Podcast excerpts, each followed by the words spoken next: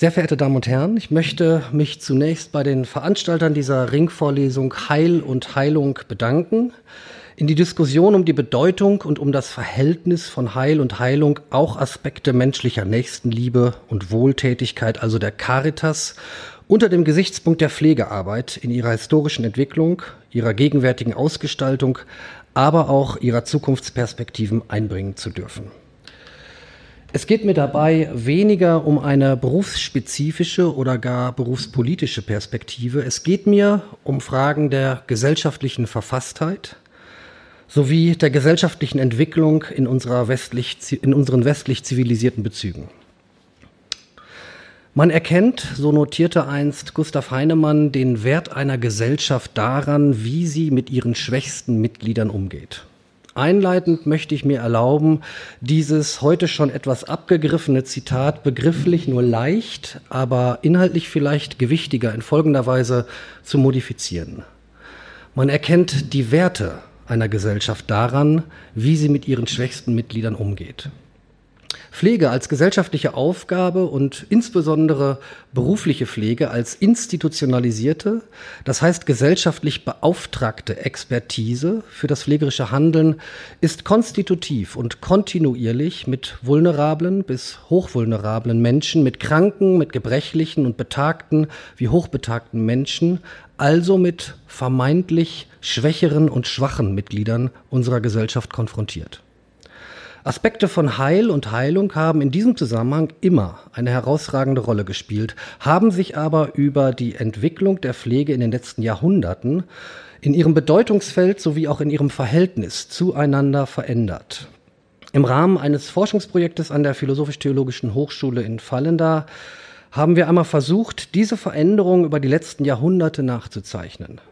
Ich möchte Ihnen einige Ergebnisse dieser Rekonstruktion in Form von drei prägnanten, aber sicherlich eher holzschnittsartigen Epochen der Entwicklung der Pflege vorstellen und dabei auch Bedeutungsverschiebungen von Heil und Heilung am Beispiel der Pflege aufzeigen.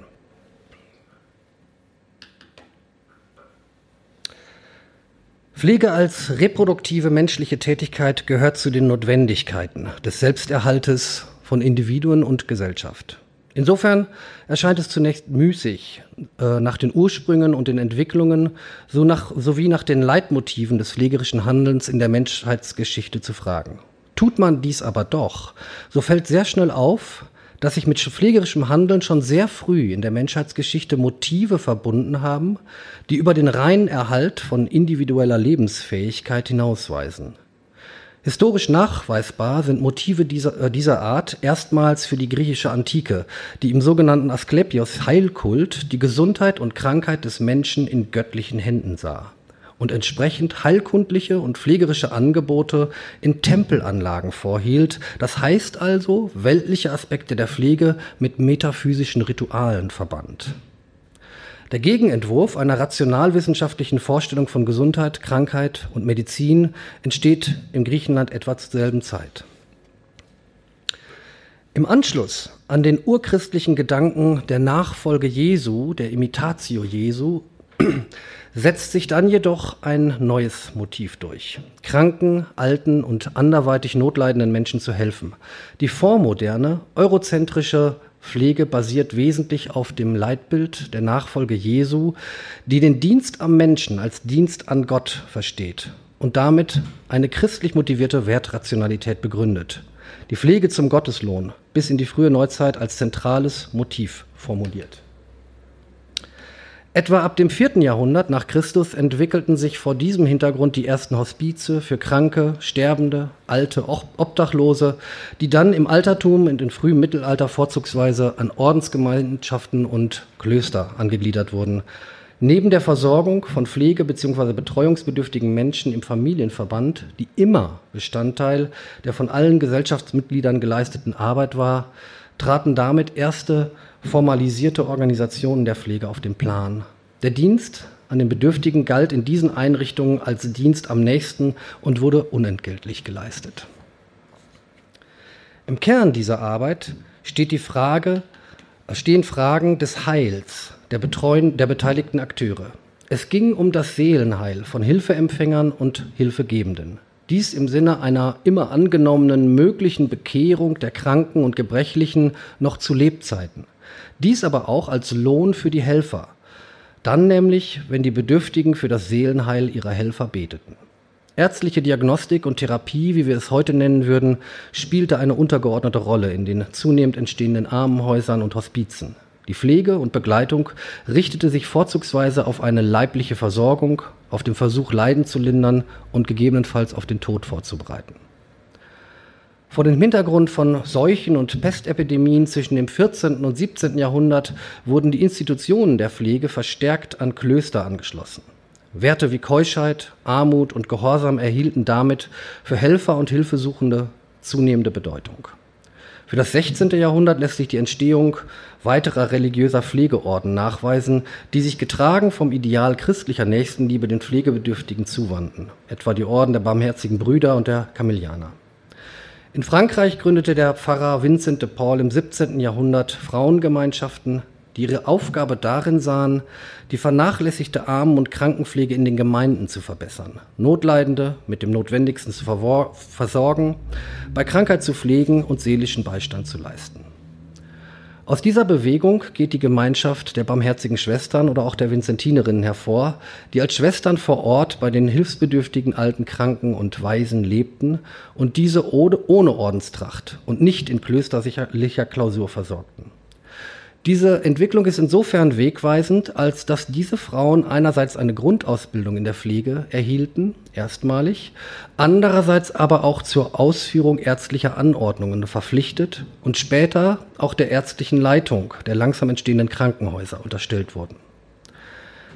Die christlich motivierte Pflege galt in der gesellschaftlichen Wahrnehmung als kirchlich-religiös eingebettetes Werk der Wohltätigkeit und war damit mit der Autorität Gottes und der Kirche ausgestattet. Als gesellschaftliches Thema war die Pflege alter und kranker Menschen kaum präsent. Vielmehr wird das Alter bis ins 18. Jahrhundert mit rapiden äh, individuellem körperlichem Leistungsabfall oder gar Invalidität konnotiert. Auf der anderen Seite wird aber auch, etwa im Handwerk oder in der Landwirtschaft, das Erfahrungswissen der Alten als wichtige Ressource respektiert. Gegenstand der christlichen Pflege war in erster Linie das Seelenheil der notleidenden Menschen und erst in zweiter Linie das leibliche Wohlergehen der Anvertrauten. Wir nennen das heute Leibes- und Seelenpflege. Vor diesem Hintergrund entwickelte sich ein Pflegeverständnis, das den ganzen Menschen in den Blick nimmt und ein von Generation zu Generation weitergereichtes Pflegewissen voraussetzt, das alle menschlichen Lebensäußerungen zu berücksichtigen hat. Im Zuge der Aufklärung beginnt sich etwa ab dem 18. Jahrhundert neue moralische Vorstellungen vom Zusammenleben der Menschen zu verbreiten, die unter anderem einen verantwortungsvolleren Umgang der Generationen miteinander nahelegen. Ein menschenwürdiger Umgang mit Armen, Siechen, Kranken oder auch mit Straftätern wird zum gesellschaftlichen Thema. Anschluss findet diese Diskussion an gesamtgesellschaftliche Umwälzungen, die feudalistisch-agrarwirtschaftliche Organisation von Arbeit, die in engen familialen Zusammenhängen und lokalen Umgebungen erbracht wird, geht zunehmend in erste Formen einer industrialisierten Arbeit über. Traditionelle Familienverbände und Versorgungsstrukturen lösen sich auf. Gesellschaftliche Arbeit wird zunehmend arbeitsteilig und durch institutionelle Ausdifferenzierung bewältigt. Darüber hinaus beginnt sich eine moderne, naturwissenschaftlich begründete Medizin durchzusetzen. Fürsorgeeinrichtungen beginnen sich vor diesem Hintergrund bedarfsgruppenspezifisch auszudifferenzieren. Es entstehen erste große medizinisch-naturwissenschaftlich orientierte Krankenhäuser, die nach wie vor einen großen Bedarf an Sozialfürsorge und Pflege haben, jedoch veränderte Anforderungen an die Pflege und an die Organisation von großen Einrichtungen stellen. Die sich mit Macht entwickelnde Medizin benötigt systematisch geschultes Assistenzpersonal. Kriegsereignisse erhöhen den Pflegepersonalbedarf erheblich, sodass eine bislang primär geistlich motivierte Pflege den wandelnden Anforderungen weder quantitativ noch qualitativ nachkommen kann. Eine medizinisch-handwerklich orientierte Ausbildung in der Pflege wird notwendig, um den, um den Ausdifferenzierungen einer modernen Krankenhausmedizin folgen zu können. Diese Neukonstruktion der Pflege unter den Bedingungen der Moderne lässt sich ab dem 19. Jahrhundert unter dem Stichwort Pflege im sozialstaatlichen Pflegesystem, so bezeichne ich diese zweite große Epoche der Entwicklung der Pflege, nachzeichnen. Wie in allen weiteren Lebensbereichen differenzieren sich vor dem Hintergrund der Entwicklung zur industriellen Gesellschaft auch im Bereich der Pflege spezialisierte Institutionen und Berufe heraus. Dieser Prozess vollzieht sich jedoch im Bereich der karitativ motivierten Pflegearbeit unter besonderen Bedingungen. Gesamtgesellschaftlich wird eine systematische Trennung von Familien und Erwerbsleben sowie eine Institutionalisierung von privater Hausarbeit einerseits und arbeitsmarktbezogener Erwerbsarbeit andererseits etabliert. Diese Segmentierungen konnten mit geschlechts- und milieuspezifischen Charakterisierungen versehen werden. Das Männliche wurde als das aktive, starke, mutige und durchsetzungsfähige konstruiert und stand damit für das außerhäusliche Erwerbsleben. Das Pendant dazu stellt das Idealbild der bürgerlichen Frau dar, die als passiv, emotional, zart, schwach, ängstlich und liebevoll konzipiert wird, von Erwerbsarbeit freigestellt, von Hausarbeit entlastet und auf reproduktive Arbeit innerhalb der Familie festgelegt. Die bürgerliche Frau stand für häusliche und hausarbeitsnahe Reproduktionsarbeit als unbezahlte Leistung und dies später auch dann, als diese Leistungen außerhalb der Familie erbracht wurden. Die Versorgung und Pflege alter Menschen als gesellschaftlicher Auftrag zu verstehen, ist einem Verständnis geschuldet, das sich in Europa erst gegen Ende des 19. Jahrhunderts durchsetzt. Alter stellte bis dahin kein kollektives Lebensrisiko dar. Insofern die mittlere Lebenserwartung noch in den Jahren 1870, 80 bei unter 40 Jahren lag. Gegen Ende des 19. Jahrhunderts, Anfang des 20. Jahrhunderts verdichten sich jedoch die Hinweise, dass der Wandel der Arbeitswelt von ständig organisierter Agrararbeit zur industriellen Lohnarbeit sowie die steigende Lebenserwartung für eine zunehmende Anzahl von Menschen mit erheblichen Beeinträchtigungen im Bereich der sozioökonomischen Lebensbedingungen einhergeht. Die industrielle Revolution bringt die Verelendung breiter Bevölkerungsstichtungen hervor die ökonomischen und sozialen Veränderungsprozesse füllen die Armen- und Siechenhäuser und erzeugen damit auch eine steigende Nachfrage nach Pflegepersonal, die durch die vorhandenen Ressourcen aus der Ordenspflege nicht mehr gedeckt werden kann und seit Ende des 18. Jahrhunderts mit dem vermehrten Einsatz von Krankenwärtern aufgefangen wird. Etwa seit Mitte des 19. Jahrhunderts differenzieren sich Institutionen für Irre, Sieche, Arbeitsscheue, Alkoholiker und Alte zunehmend heraus. Ab Ende des 19. Jahrhunderts trennt sich die Krankenpflege von der Armenpflege. Während die Medizin die Hoheit über die Krankenhäuser übernimmt, etablieren sich daneben auch reine Alten- und Pflegeheime, die als Einrichtungen der öffentlichen und privaten Wohlfahrtspflege in der Regel unter kirchlicher Leitung verbleiben. Vor dem Hintergrund der zunehmenden wirtschafts- und kriegsbedingten Verarmung großer Gruppen von älteren Menschen nimmt der Bedarf an Pflegepersonal um die Jahrhundertwende 19. bis 20. Jahrhundert stetig zu. Beispiel 1876 hatten wir noch 6.580 registrierte Pflegende, 1909 sind bereits über 55.000 nachgewiesen. Die Einführung der Kranken-, Unfall-, Alters- und Invaliditätsversicherung sowie der Rentenversicherung im Rahmen der Bismarckschen Sozialgesetze im ausgehenden 19. Jahrhundert gilt als Versuch, den zunehmend erkannten Zusammenhang zwischen Verarmung und höherem Lebensalter zu entschärfen und führt damit zugleich, gemeinsam mit einem Gründungsboom von Krankenhäusern und auch Altenheimen, zu Impulsen zur Verberuflichung der Pflege. Die entstehenden Altersheime an die oft auch eine Pflegeabteilung angeschlossen ist, werden häufig durch öffentliche Träger errichtet, aber meist von christlichen Gemeinschaften geführt. Als zentrale Aufgabe dieser Altenheime und Siechenhäuser gilt die Bewahrung, also die Behausung, Verpflegung und Betreuung der bedürftigen alten Menschen, um sie vor Verwahrlosung zu schützen. Grundsätzlich wird aber in dieser Zeit davon ausgegangen, dass die Bedürfnislage älterer Menschen erheblich reduziert ist und damit eine aufwendige Versorgung nicht notwendig ist.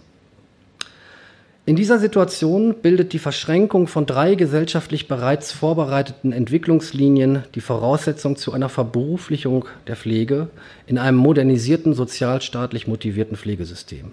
Da ist A, die Pflege als karikativer Dienst am nächsten. Da ist B, die Pflege als weibliche Tätigkeit für Frauen aus dem bürgerlichen Milieu und schließlich in Ergänzung mit der Vorstellung von Pflege als Hilfsberuf der Medizin.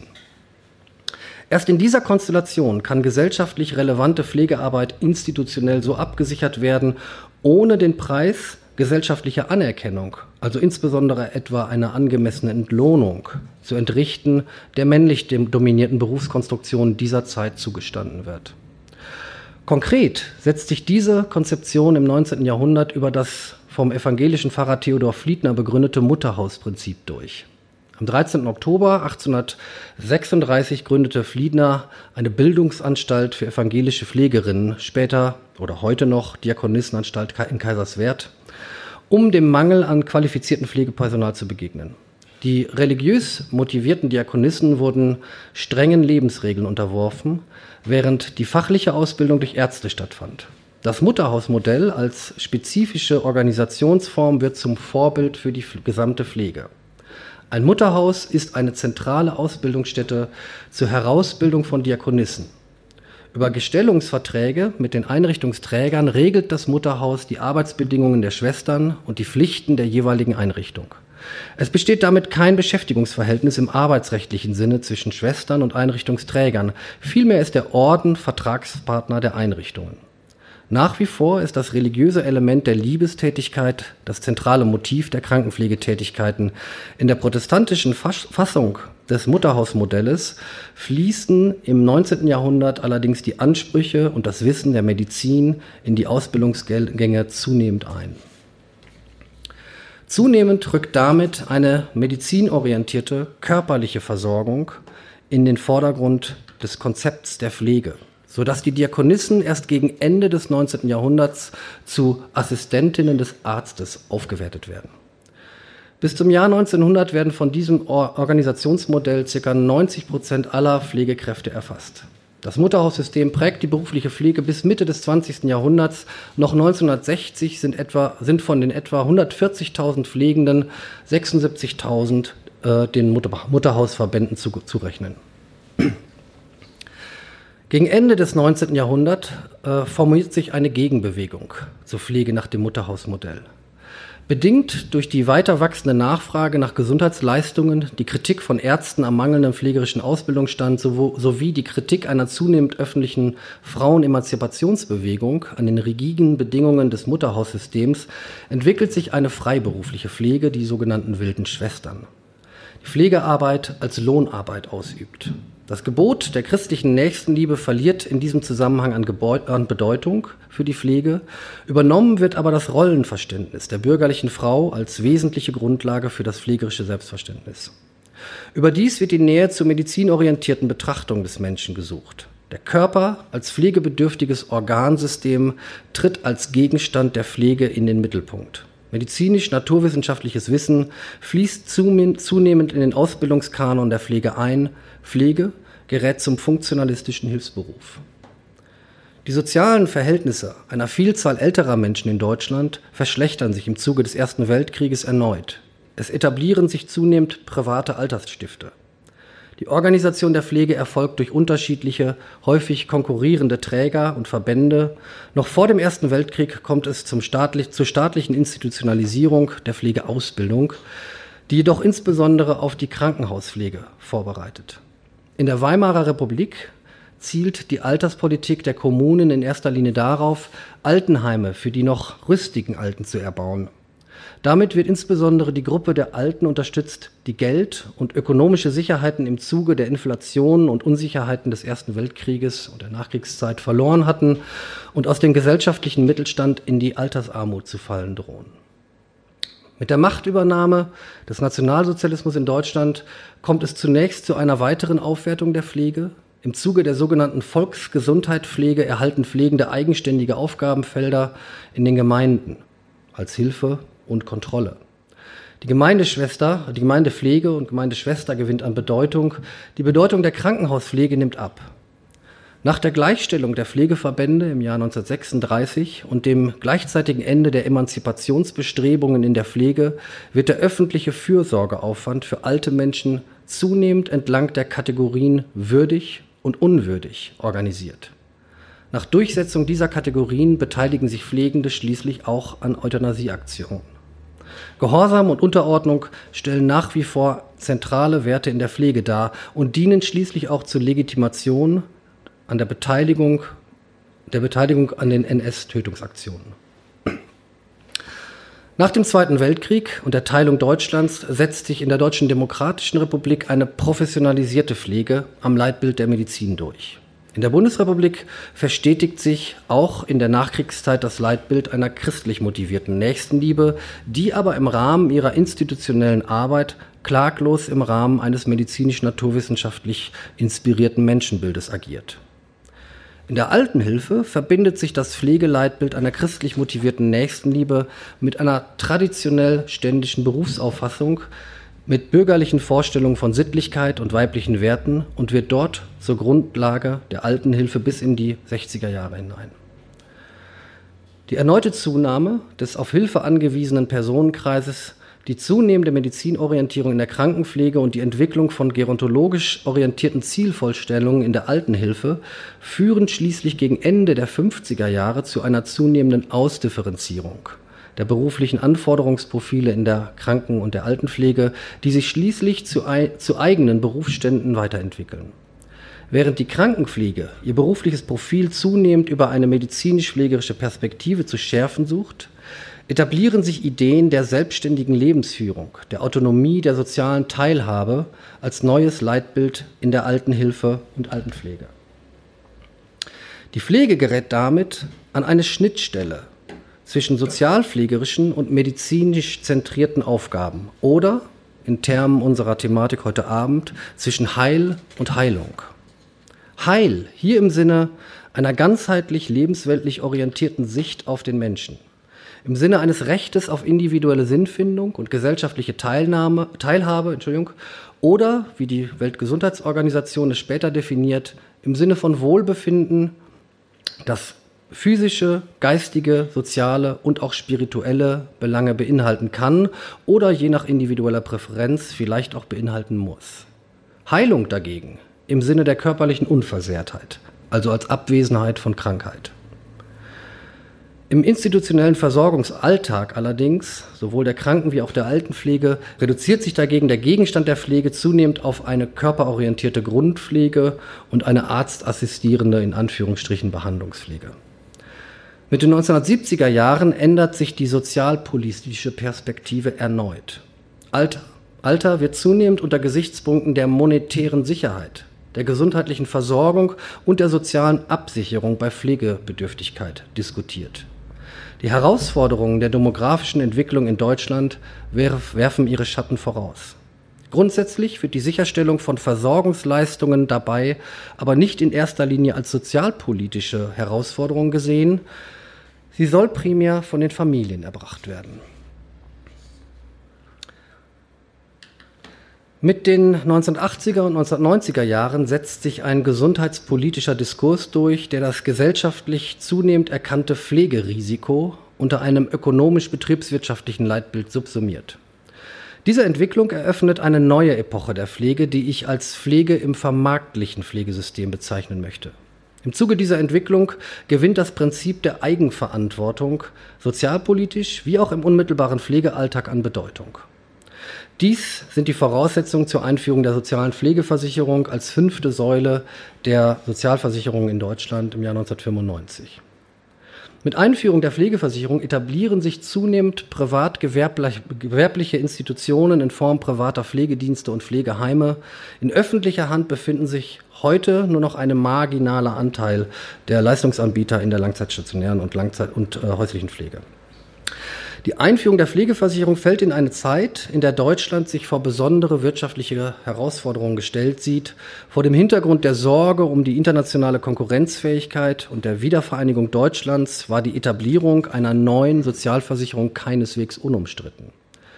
Der demografische Druck, die nachlassende Pflegefähigkeit der Familien durch Singularisierungstendenzen, Mobilität von äh, Kindern etc., der zunehmend erkennbare finanzielle Druck auf die Sozialhilfeträger und die Betroffenen von Pflegebedürftigkeit bilden ein Spannungsverhältnis, das die politische Entscheidungsbildung erschwerte. Von Beginn an bewegte sich die Diskussion zwischen der Forderung nach strikter Bedarfsorientierung einerseits, jeder Pflegebedürftige sollte bestmöglich versorgt werden, und strikter Rationalisierung andererseits. Also Leistungen sind auf so niedrigem Niveau festzulegen, dass die Steuer- bzw. Beitragszahler nicht überfordert werden. Insbesondere Wohlfahrtsverbände und Sozialhilfeträger machten sich in diesem Zusammenhang für eine angemessene Pflegeabsicherungsdiskussion stark. Grundsätzliche Gegner einer systemischen Neuregelung des Pflegerisikos waren von Anfang an die Arbeitgeber und Wirtschaftsverbände. Die Pflegeversicherung in der 1995 in Kraft getretenen Ausgestaltung stellt einen Kompromiss zwischen diesen ähm, Perspektiven dar. Zu diesem Kompromiss gehören zwei zentrale Neuausrichtungen einer Pflege im Rahmen der Pflegeversicherung, die weitreichende Folgen sowohl für die Versorgungsqualität wie auch für die Weiterentwicklung der Pflegeberufe haben. Einerseits der Verzicht auf eine Vollabsicherung im Pflegefall, Pflegeversicherung gilt als Teilkaskoversicherung. Und andererseits die Etablierung marktwirtschaftlich ausgerichteter Pflege einschließlich rigider Kontrollmechanismen.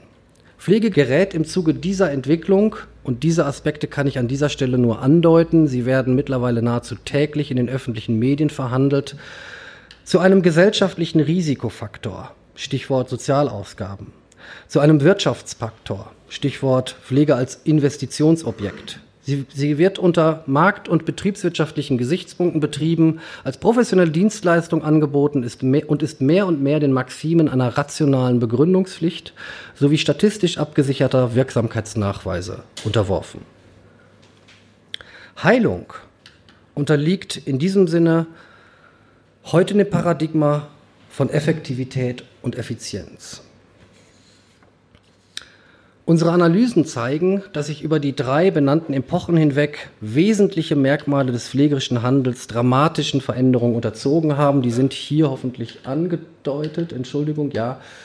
Äh, Veränderungen mit Blick auf die Leitbilder der Pflege, Veränderungen mit Blick auf das Wertesystem des pflegerischen Handeln, Handelns, Veränderungen mit Blick auf die Organisationsformen der Pflege, Veränderungen mit Blick auf die öffentliche Wahrnehmung des pflegerischen Handelns, erhebliche Veränderungen mit Blick auf den Gegenstand der Pflege und schließlich auch mit Blick auf das fundierende Wissen der Pflege. Ich möchte nur vielleicht den vorletzten Punkt äh, noch einmal herausstellen. Der Gegenstand der Pflege, vielleicht erinnern Sie sich, war in der vormodernen, äh, Vormoderne gewissermaßen das Seelenheil des Gegenübers. Im sozialstaatlichen Pflegesystem gilt der Körper, der materialisierte Körper als Gegenstand in einer naturwissenschaftlichen, medizinischen Perspektive.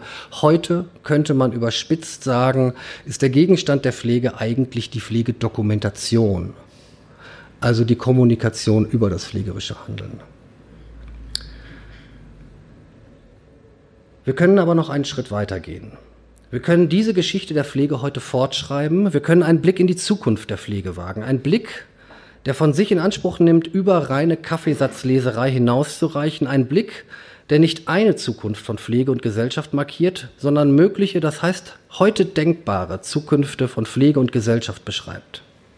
Mit sogenannten Szenariomethoden haben wir heute in allen gesellschaftlichen Teilbereichen versucht, zukünftige Entwicklungslinien vorherzusehen, um sich auf die verschiedensten, das heißt also heute denkbaren Zukünfte vorzubereiten befinden heute Szenarioansätze im Bereich der Klimaentwicklung, der Energieversorgung, der Migrationsbewegungen, der Digitalisierung, der Zukunft Europas und vielen weiteren Teilbereichen.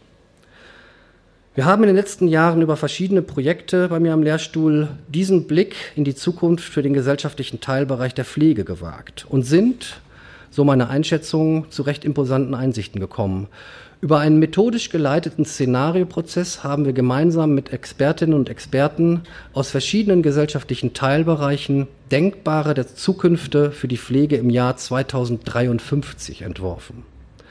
Auf die Vorstellung des konkreten methodischen Vorgehens möchte ich an dieser Stelle verzichten. Ich beschränke mich auf die Darstellung einiger Ergebnisse. Zwei markante Szenarien möchte ich Ihnen in diesem Zusammenhang vorstellen. Wir befinden uns im Jahr 2053.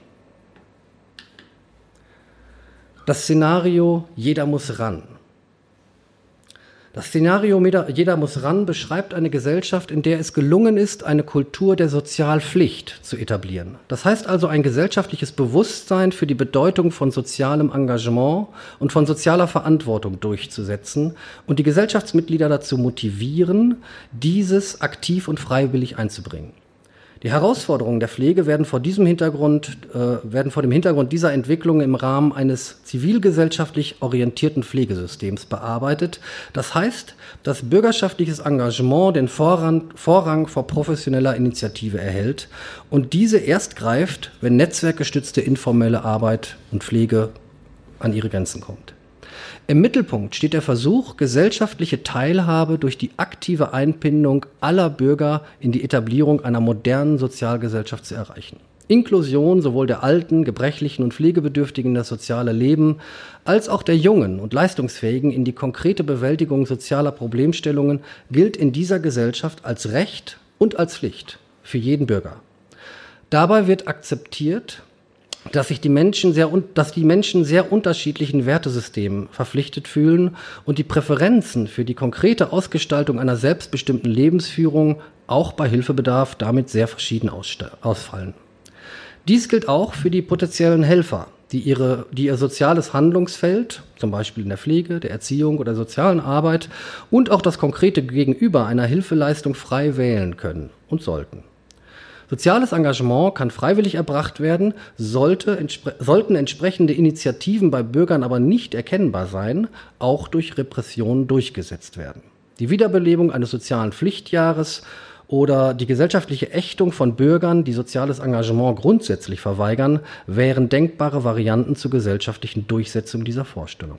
Es wird ein verbindlicher Mindestzeitraum definiert, für den sich jeder Bürger soziale Aktivitäten zu widmen hat. Pflegearbeit wird vorrangig durch zivilgesellschaftlich organisierte Gruppen geleistet und kann damit kostengünstig und individuell angeboten werden. Pflegearbeit wird grundsätzlich gemeindenah in der häuslichen Umgebung pflegebedürftiger Menschen erbracht. Familienmodelle, ehrenamtliche Aktivitäten, nachbarschaftliche Solidarität, Mehrgenerationen-Initiativen, lokale Interessen und Nutzergemeinschaften, Ansätze dieser Art differenzieren sich dazu je nach lokalen Gegebenheiten zu unterschiedlichen Unterstützungssystemen aus. Neue Technologien können aufgrund hoher Nutzerakzeptanz und Kompetenz sowie staatlicher Förderung gut in die Netzwerkarbeit integriert werden und unterstützen sowohl Aspekte der unmittelbaren Versorgung als auch der Qualitätssicherung. Um gesellschaftliches Engagement im Rahmen dieses Wohlfahrtsmodells sinnvoll zu bündeln, erhält die Entwicklung und Aufrechterhaltung von lokalen Netzwerken eine besondere Bedeutung. Die Organisation, Koordination und Beratung lokaler sozialer Netzwerke wird dabei als zentrale Aufgabe der Kommunen betrachtet, der sie mit Unterstützung gemeinnütziger Leistungsanbieter nachkommen. Die Kommunen zeichnen dafür verantwortlich, dass sichergestellt ist, dass alle Bürger, unabhängig von gesundheitlichem oder sozialen Status, ihrer Verpflichtung zum bürgerschaftlichen Engagement nachkommen. Sie unterstützen darüber hinaus die soziale Netzwerkarbeit durch Bereitstellung der erforderlichen, zum Beispiel technischen Infrastruktur und sichern die Finanzierung von notwendigen Materialien. Die Bereitstellung dieser Leistungen über die Kommunen sorgt dafür, dass die jeweiligen Modelle die lokalen Besonderheiten und gewachsenen Traditionen berücksichtigen und in enger Abstimmung mit den je konkreten Bürgern erstellt werden können. Moderner Technologie kommt im Kontext netzwerkgestützter Hilfeleistung eine besondere Funktion zu. Sie trägt insbesondere dazu bei, dass die komplexe Abstimmung von Unterstützungsbedarfen und Unterstützungsangeboten optimiert werden kann. Eine Gesellschaft, in der sozial nachhaltige Netzwerke eine tragende Funktion übernehmen, hat gelernt, moderne Technologien in einer, in einer, Weise zu entwickeln und zu verwenden, die primär der Unterstützung der zentralen Aufgaben des gesellschaftlichen Handelns dienen. Entwicklung und Verwendung von mo modernen Technologien erfolgen grundsätzlich entlang gesellschaftlich formulierter Ziele. Technologien gelten erst dann als innovativ, wenn sie dazu führen, dass Gesellschaft der Realisierung ähm, ihrer Kernziele näher kommt. In der Jeder muss ran Gesellschaft geht es darum, dass jede Generation, ganz konkret jeder Bürger, soziales Engagement in das gesellschaftliche Leben einbringt. Andererseits aber auch von der sozial engagierten Gesellschaft profitieren kann. Jüngere Generationen profitieren von der Lebenserfahrung der Älteren, die gesellschaftlich an Bedeutung gewinnt. Darüber hinaus beginnen sich Ältere aber auch ganz konkret in das gesellschaftliche Leben einzubringen und unterstützen mit ihrem vielfältigen Know-how das Alltagsleben jüngerer Familien. Die älteren Generationen profitieren, indem ihnen die Möglichkeit gegeben wird, ein Leben und Sterben in der biografisch gewachsenen und individuell gewünschten Umgebung bei hoher gesellschaftlicher Integration zu führen und dabei gegebenenfalls sinnstiftende Aktivitäten bis ins hohe Alter ausüben zu können.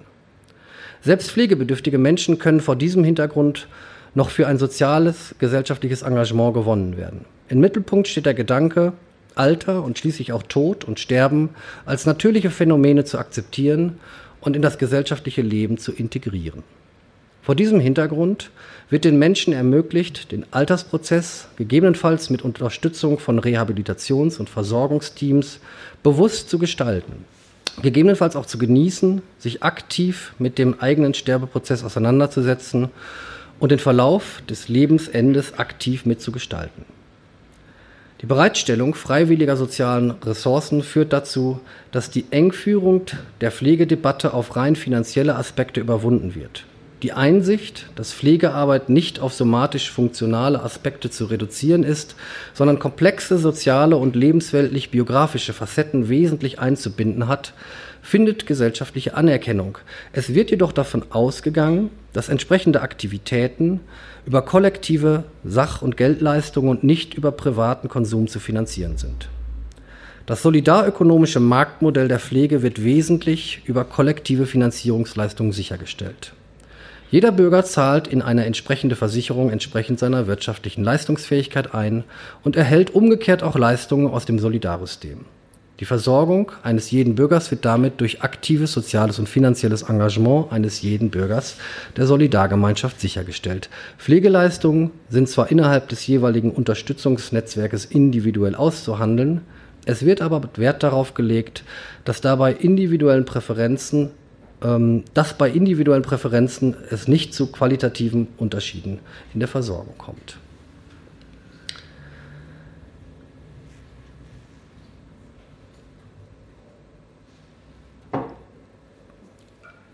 Das zweite Szenario, Leben ohne Alter. Das zweite Szenario, Leben ohne Alter, kann wie folgt beschrieben werden. Es entwickelt sich eine Gesellschaft, in der Leistungsbereitschaft und Leistungsfähigkeit höchste Priorität erhalten und alle Beteiligten zu besonderen Investitionen in Gesundheit und Vitalität bereit sind. Leistungsfähigkeit und Vitalität gehören zum Habitus des modernen Menschen, der sich selbst auf Jugend, Gesundheit, Dynamik und Leistungsbereitschaft verpflichtet. Das gesellschaftliche Leben sowie gesellschaftliche Investitionen konzentrieren sich nahezu ausschließlich auf die Lebensphasen und Lebensbereiche, an denen aktive, leistungsstarke und vitale Bürger beteiligt sind. Öffentlich sichtbare Alterserscheinungen sind in dieser Gesellschaft überwunden. Gesellschaftlich gilt das Alter als abgeschafft. Es ist in der Öffentlichkeit nicht mehr präsent und gesellschaftlich auch nicht erwünscht.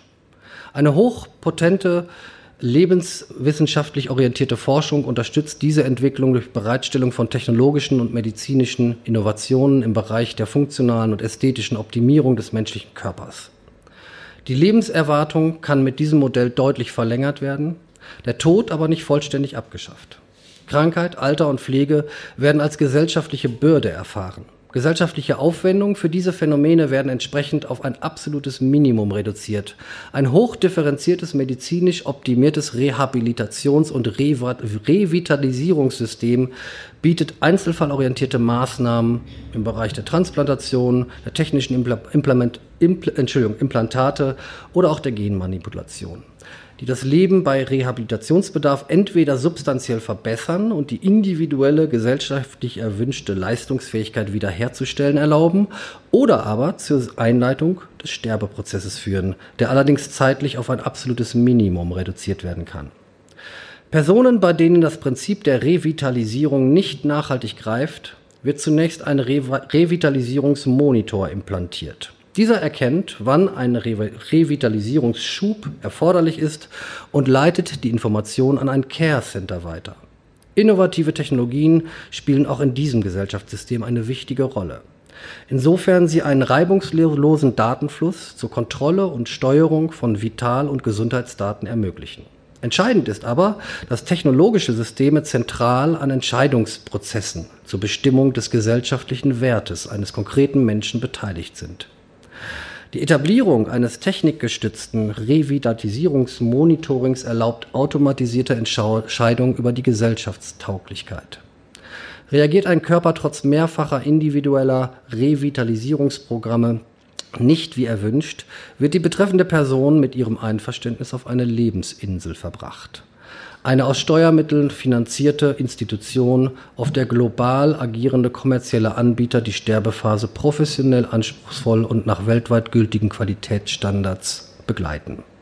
Das hilfe- und pflegebedürftige Individuum wird damit gesellschaftlich isoliert, exkludiert und öffentlich unsichtbar gemacht. Die kurze Sterbephase wird für alle Bürger so angenehm wie Möglichkeit, also wie möglich gestaltet. Das sogenannte Restlebensglück aber auch mit möglichst geringen finanziellen Aufwendungen und so unauffällig wie möglich gestaltet. Globale Träger ermöglichen durch Implementierung international etablierter Versorgungs- und Qualitätsstandards eine kostengünstige Betreuung bis zum Lebensende, Altern, Pflegebedarf, Gebrechen, Sterben und Tod, Verschwinden durch komplette Institutionalisierung und gegebenenfalls durch die Überführung der Hilfe- und Pflegebedürftigen in kostengünstigere Drittländer, weitgehend aus dem Bewusstsein der Bevölkerung und sind im gesellschaftlichen Alltag nicht mehr präsent. Dem gesellschaftlichen Selbstverständnis folgend ist alten, gebrechlichen und pflegebedürftigen Menschen aufgrund mangelnder Leistungsfähigkeit das Recht auf Wertschätzung abhandengekommen. Gleichzeitig wird aber staatlich für eine gute Versorgung und ein angemessenes soziales Umfeld von Sterbenden gesorgt. Sterben und Tod verlieren damit den bedrohlichen Charakter, sind aber gleichzeitig auch nicht mehr Teil des gesellschaftlichen Lebens. Der einzelne Bürger ist grundsätzlich aufgefordert, seine Leistungsfähigkeit permanent zu erhalten und gegebenenfalls auch nachzuweisen. Medizinische Rehabilitations- und Revitalisierungsprogramme sind zwar freiwillig, aber gesellschaftlich hoch akzeptiert und werden von den Bürgern rege in Anspruch genommen, um sich bei gesundheitlicher Beeinträchtigung rasch wieder in das Berufsleben integrieren zu können. Vitalitäts-, Präventions- und Gesundheitsleistungen werden über einen freien und globalen Gesundheitsmarkt angeboten, der vielfältige kommerzielle Angebote zur Unterstützung und zum Erhalt der Leistungsfähigkeit hervorbringt und damit die Sozialkassen erheblich entlastet. Freier Wettbewerb und private Finanzierung von Vital- und Gesundheitsleistungen führen auch zur Ausdifferenzierung und Weiterentwicklung von Gesundheitsberufen. Zum Beispiel wird es einen Revitalisierungscoach geben Konsum, die Konsumbereitschaft für Vital- und Gesundheitsleistungen auf Seiten der Bürger ist hoch und stabilisiert den neu entstehenden Markt. Für einen immensen Teil der Bevölkerung und damit auch volkswirtschaftlich relevant wird durch erhebliche Einsparungen im Bereich der Sozialabgaben eine deutliche Verbesserung der finanziellen Situation sowie durch Revitalisierungsangebote auch eine Verbesserung der individuellen Lebensqualität ermöglicht.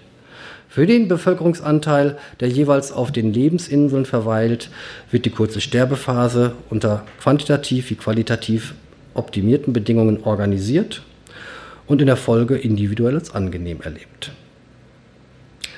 Ich komme zu meinen Schlussbetrachtungen. Die Szenarien sind natürlich Extremszenarien, das hören Sie raus, sie überzeichnen. Sie sind aber das Ergebnis ähm, quasi denkbarer Zukünfte, die ja nicht von mir, von uns stammen, sondern die in ähm, sehr langen, ausgiebigen Diskussionen mit, ähm, ja, ich nenne sie Experten aus verschiedenen Teilbereichen der Gesellschaft entstanden sind. Äh, sie sind also quasi nicht aus den Fingern gesaugt. Es mag erstaunlich klingen. Wir finden bereits heute deutliche Vorzeichen für beide skizzierten Zukunftsszenarien. Das Szenario Jeder muss ran deutet sich heute bereits in politisch bereits recht weit gediehenen Plänen und Initiativen zur Etablierung von sogenannten Sorgegemeinschaften an.